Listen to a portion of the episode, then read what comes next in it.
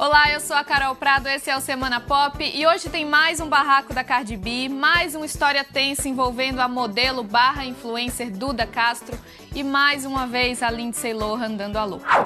Pois é, gente, o que está acontecendo com a Lindsay dessa vez? Ela apareceu num vídeo tentando tirar duas crianças de um casal no meio da rua e ninguém entendeu nada. A confusão foi transmitida ao vivo no Instagram da atriz. Ela simplesmente encontrou um casal aparentemente sem teto no meio da rua em Moscou e ficou insistindo para levar as crianças para um hotel.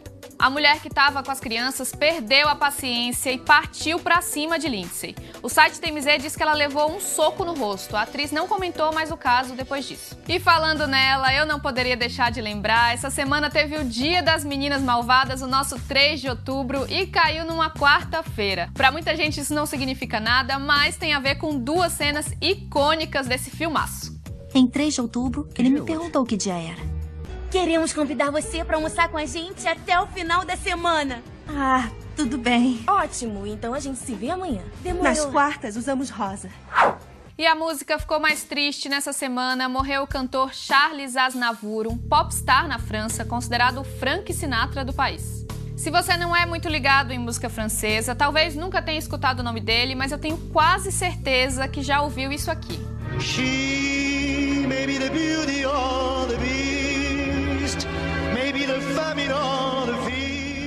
Muita gente pensa que essa música é do Elvis Costello, mas ele só regravou para a trilha do filme Um Lugar Chamado Notting Hill, de 1999. A original foi lançada pelo Asnavour em 1974. Ele lançou outros muitos sucessos numa carreira que durou mais de 70 anos.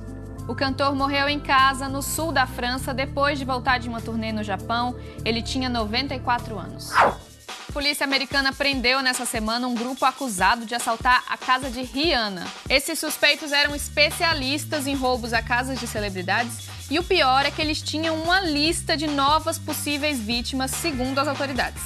Entre elas estavam os atores Matt Damon e Viola Davis e o astro da NBA, LeBron James.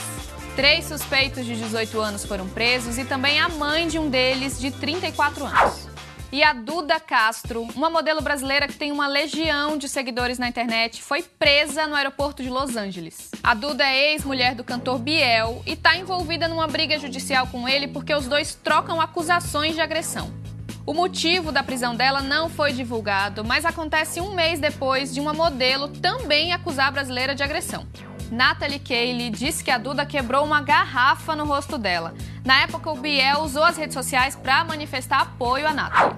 E uma confusão com direito a garrafas e cadeiras voando num clube de striptease envolveu a rapper Cardi B num caso de polícia. A briga está sendo investigada e a própria cantora se apresentou numa delegacia nessa semana para falar do caso. Duas bartenders do lugar disseram que foram agredidas a mando da rapper.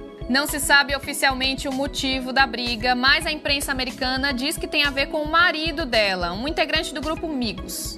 Vale lembrar que não faz muito tempo, Cardi também se envolveu num barraco com Nick Minaj em plena semana de moda de Nova York. Tá precisando de um chazinho de camomila essa moça, né? Até mais.